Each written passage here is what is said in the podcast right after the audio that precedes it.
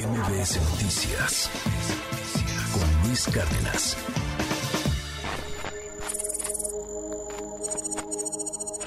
En 2015, un grupo de investigadores de la Universidad George Washington en la capital de Estados Unidos creó un innovador software que buscaba darle un duro golpe a las redes de pornografía infantil. Le llamaron Traffic Cam y el objetivo era localizar en unas pocas horas a víctimas de trata de personas. El funcionamiento era en apariencia simple. Cualquier persona que llegara a un hotel por vacaciones o trabajo debía tomar varias fotografías de la habitación, luego subirlas a una aplicación y se guardarían en una base de datos con la dirección del hotel. Cuando un agente de la policía tuviera en sus manos la imagen de una posible víctima de un delito sexual en una habitación de hotel, podría contrastarla con las imágenes que tomaron los usuarios de Traficam y a partir de la decoración dar con la ubicación exacta en minutos. Eso fue hace ocho años. Y desde entonces y antes, cuerpos de seguridad y de procuración de justicia en todo el mundo se han preguntado cómo usar la inteligencia artificial para atacar al crimen organizado. Lo hacen con una certeza en mente. Los criminales llevan varios pasos adelante en ese campo. Pregunté al chat GPT, un robot que usa inteligencia artificial para responder a preguntas hechas por humanos, cómo es que los cárteles ya usan esa tecnología para sus actividades ilícitas. La respuesta del presente con el que lidiamos y el futuro al que nos enfrentaremos es realmente aterradora. El robot virtual contestó que uno de los principales usos es el reconocimiento facial, es decir, el uso de inteligencia artificial para identificar o verificar la identidad de una persona mediante un video o imagen. Los cárteles ya lo usan para ubicar en la calle, con una simple cámara, a un rival, policía o informantes. La respuesta me recordó que en marzo de 2022, la Secretaría de Seguridad Pública de Tamaulipas descubrió que el cártel del Golfo había instalado 100 cámaras de video en postes telefónicos y de luz por toda Reynosa para detectar a quienes entraran a la ciudad, seguirles y asesinarles si es conveniente para ellos. De la mano del reconocimiento facial está el uso de drones con inteligencia artificial, aeronaves no tripuladas a las que se añaden cámaras y se les programa para que monitoreen las rutas de tráfico de drogas, migrantes y armas. Si en esos senderos que deberían estar vacíos aparece un intruso, el dron emite una alerta que moviliza a sicarios, no importando que sean enemigos o defensores de derechos humanos. Son historias que en México dejaron de ser ficción hace años. En Michoacán, el cártel Jalisco Nueva Generación ataca a sus rivales con bombas que dejan caer drones habilitados para reconocer, sin ayuda de un humano, a personas en regiones en disputa. Y el cártel Santa Rosa de Lima fue el primero en usar drones como vigilantes aéreos de los ductos de Pemex que planeaban pinchar para extraer combustible. Los cárteles también estarían usando inteligencia artificial para analizar los datos de operativos antidrogas y redadas de la policía, para descubrir patrones y tendencias con el fin de predecir dónde serán las próximas acciones militares y evitarlas. También para optimizar la cadena de suministro de drogas, desde su producción y distribución. Por ejemplo, el robot del chat GPT dice que los cárteles ya estarían aprendiendo mediante programas especializados cómo pronosticar, por ejemplo, la demanda de cocaína en regiones específicas en ciertas estaciones del año, lo que les permite ajustar su productividad, minimizar mermas y maximizar ganancias. Otro uso oscuro es la inteligencia artificial para crear comunicaciones encriptadas que les permita a los capos comunicarse sin que las autoridades sepan sus intenciones, incluso si sus teléfonos son intervenidos. Más usos de la inteligencia artificial por los cárteles hoy son una preocupante realidad, que en 2015, en el año de la creación del Traficam, parecían ciencia ficción. La creación de códigos únicos y temporales para operaciones de lavado de dinero o de virus para robar dinero de una cuenta bancaria y llevarla a otra, sin prender alertas. En las respuestas que pedía el chat GPT hay un futuro distópico que a todos debe preocuparnos, porque si el crimen organizado ya está en esta tecnología, ¿qué espera la autoridad para aprenderla y aplicarla?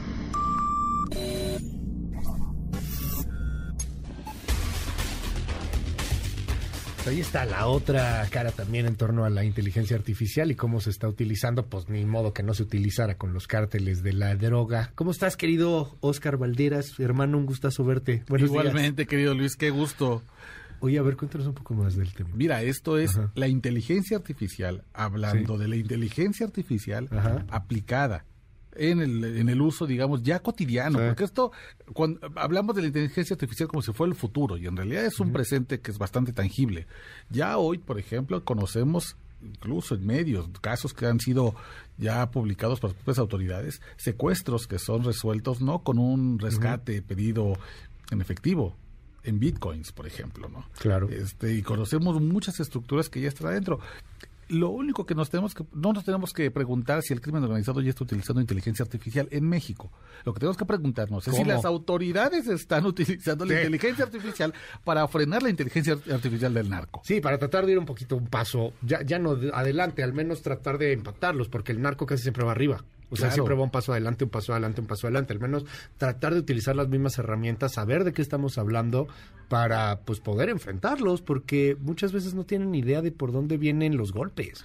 Drones que monitorean rutas de, tráfico de drogas a distancia, em, reconocimiento facial para ubicar enemigos, policías, periodistas también, por supuesto.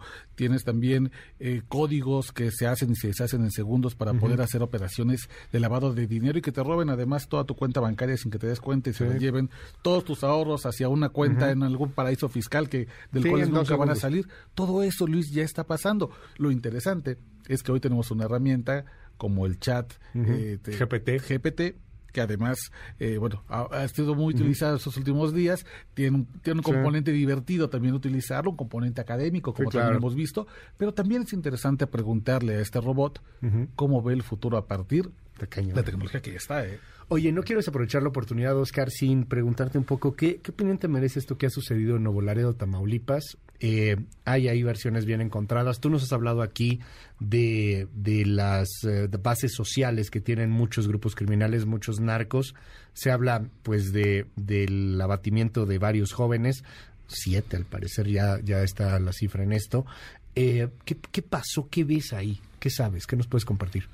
Pero decir que Tamaulipas es una entidad con características propias que hace muy complicado poder llegar a la verdad de esto que llamamos nosotros ejecuciones extrajudiciales. es un concepto que hemos creado porque no hay ninguna ejecución judicial. de entrada no tenemos pena de muerte. Pero le hemos llamado ejecución extrajudicial para ubicar cuándo un cuerpo como una policía o militares eh, ejercen fuerza excesiva y asesinan a personas creyendo que son eh, narcos, narcotraficantes, culpables, o creyendo porque evidentemente no se llegó a un juicio. Estas personas porque sienten su vida en peligro o porque creen que así se hace justicia los asesinan. Y entonces muchas veces estas ejecuciones extrajudiciales quedan sin resolver porque la gente le baja la presión porque dice pues son narcos. Entonces, pues uno menos que bueno para la sociedad. La realidad, Luis, es que es mucho más complejo que eso. No sabemos si estas personas, estos siete jóvenes, pertenecen a un grupo del crimen organizado hasta el momento. Y si lo fueran, requieren un juicio, no requieren un asesinato.